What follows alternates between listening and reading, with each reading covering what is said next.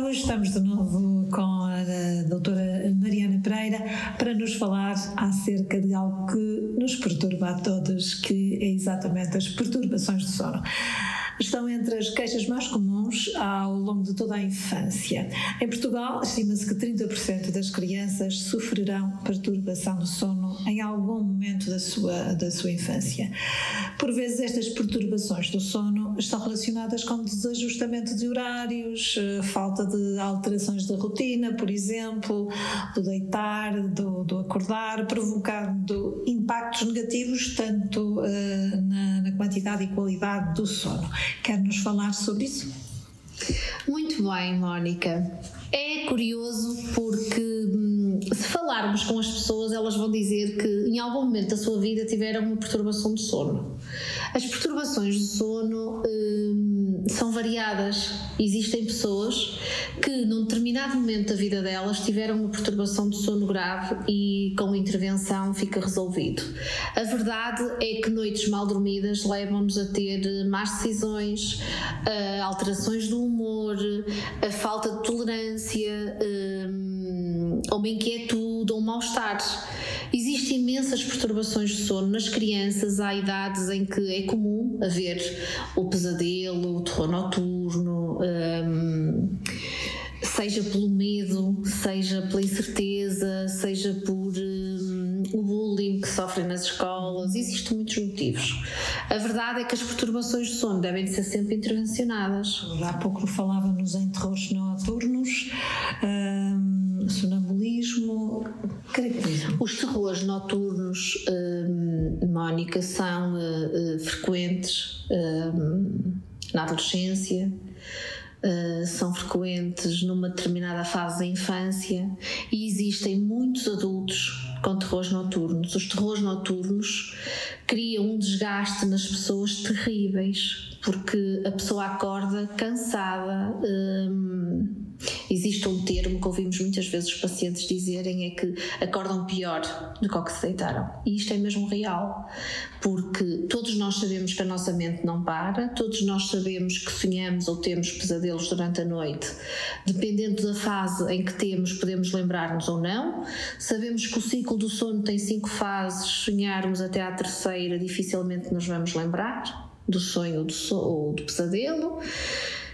Quem sonha na quarta ou na quinta sente que o sonho, o terror, uh, o pesadelo foi vivido intensamente. Os nossos músculos ficam tensos, portanto, nós acordamos extremamente cansados e isso vai influenciar o nosso dia.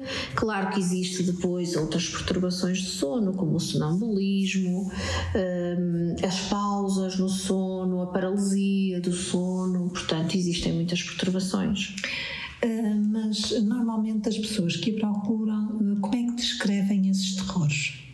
Descrevem como noites muito mal dormidas. O terror é sempre o mesmo. É algo que é muito importante para as pessoas, seja a perda de alguém muito querido, seja um insucesso que desejam muito. Uh, o terror noturno ocorre repetidamente disse um insucesso que desejam? Que seja desejado. Imagina alguém que está uh, numa fase de ser promovido profissionalmente. É muito comum que o terror noturno seja uh, este insucesso, o não conseguir chegar uh, ao patamar que, que deseja. Isso pode ser então intitulado de terror noturno. Para além disso, também há a narcolepsia. O que é isso?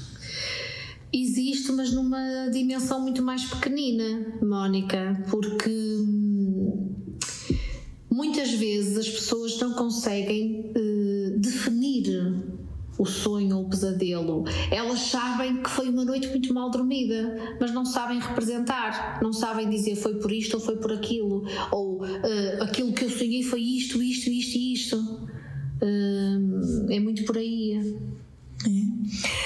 Uh, no sono existem dois padrões e eu gostaria que falasse acerca deles e como é que eles funcionam e o que é, qual é a fase em que ela é mais uh, fácil nós acordarmos. Uh, Mónica, não existe uma regra absoluta.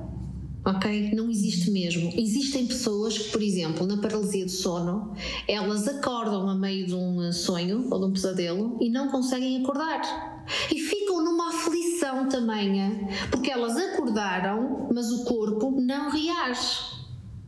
E falam e não se ouvem.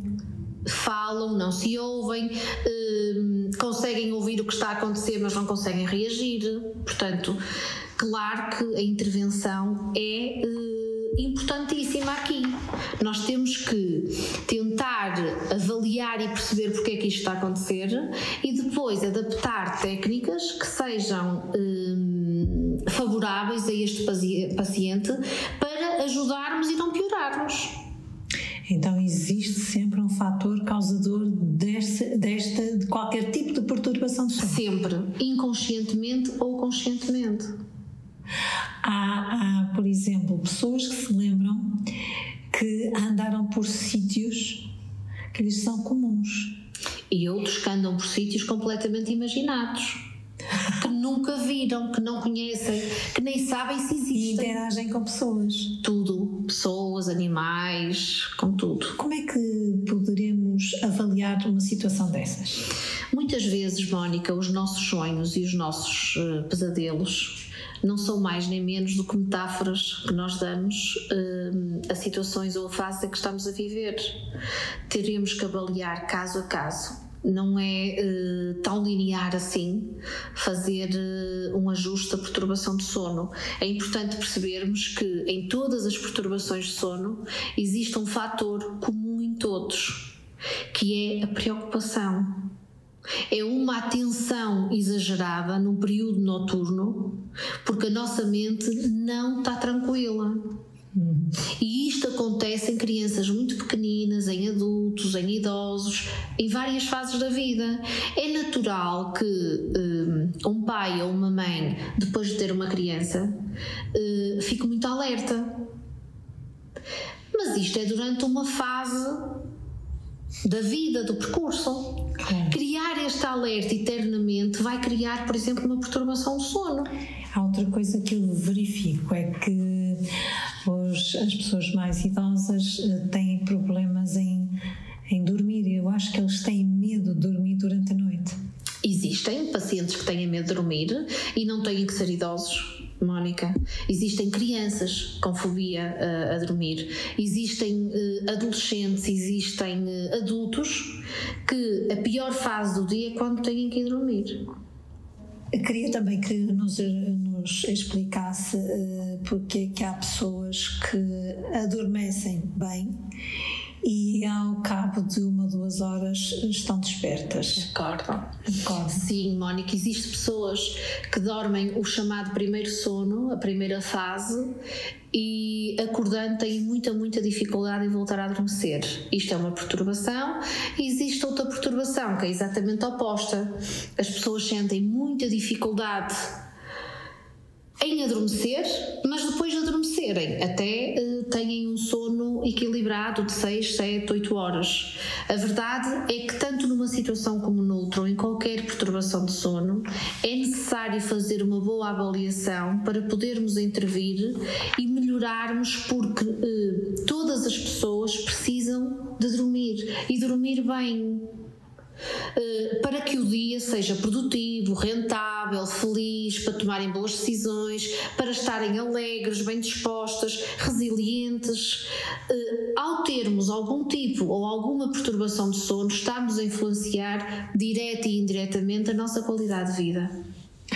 Existem pessoas, por exemplo, uh, que no dia anterior ou na véspera de irem para o seu trabalho, o seu uhum. local de trabalho, uh, não conseguem dormir.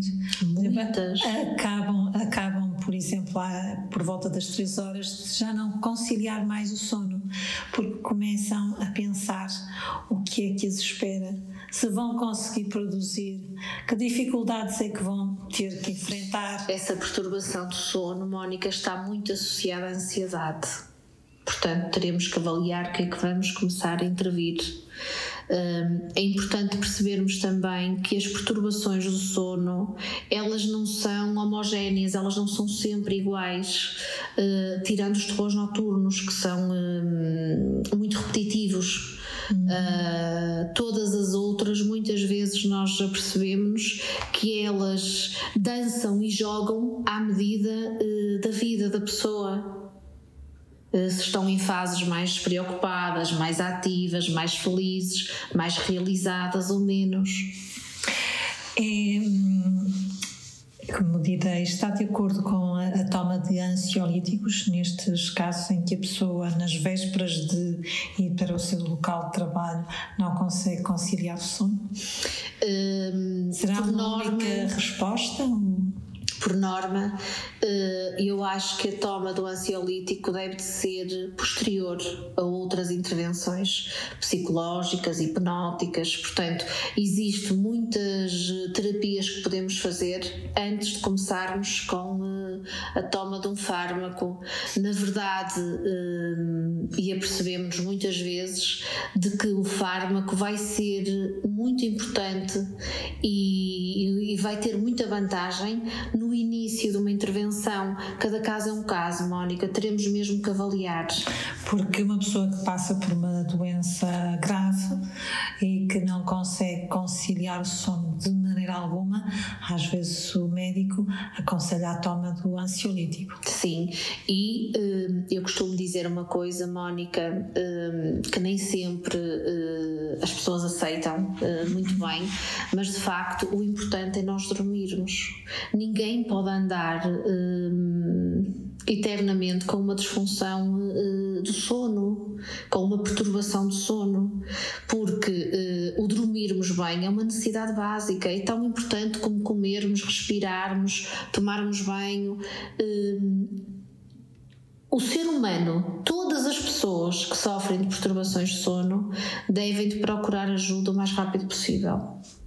A doutora tem sucesso uh, a lidar e, e, nas terapias que administra este tipo de pessoas? A clínica, uh, Mónica, tem muitos sucessos porque nós temos uma equipa multidisciplinar que vai dar resposta à necessidade daquele paciente. Existem pacientes que não precisam da parte farmacológica, existem pacientes que precisam. A maior parte dos pacientes fazem isto de uma forma multidisciplinar. Portanto, a psicoterapia é extremamente importante. Uh, juntamente com a toma de um fármaco que o psiquiatra, por exemplo, aconselha.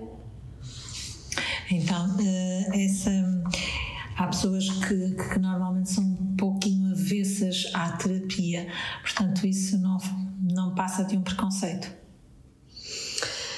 ou uma crença, Mónica, um preconceito, a falta de informação. Eh, existem pessoas que acham que iniciarem uma intervenção farmacológica que vai resolver, há estudos que provam e nós temos a certeza disto Mónica, um, só a parte farmacológica não vai resolver nada, mas na minha opinião a parte farmacológica é muito importante em algumas uh, fases da vida e ainda bem que nós temos este recurso, uhum. porque vai diminuir o sofrimento e a má qualidade do sono.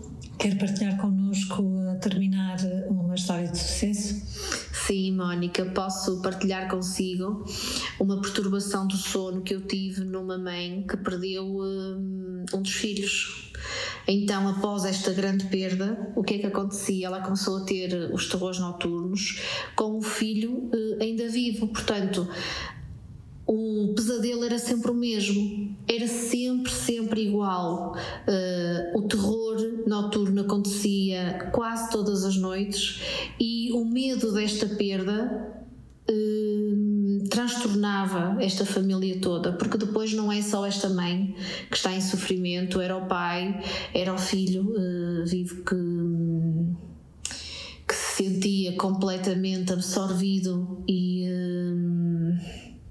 bloqueado com esta situação, uh, esta mãe uh, não tinha culpa nenhuma que isto lhe estivesse a acontecer. É importante percebermos que os terrores noturnos ocorrem maioritariamente após um momento traumático ou uma perda significativa.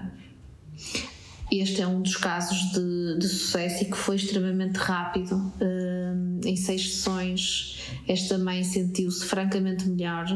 Nós fizemos várias técnicas hipnóticas no sentido de reestruturar o sono e de transferir, assim como nós fazemos a transferência de pensamento, foi a transferência do período noturno. Que bom, doutora, fico muito satisfeita. Muito obrigada, Mónica. Até, uh, até já. Até já.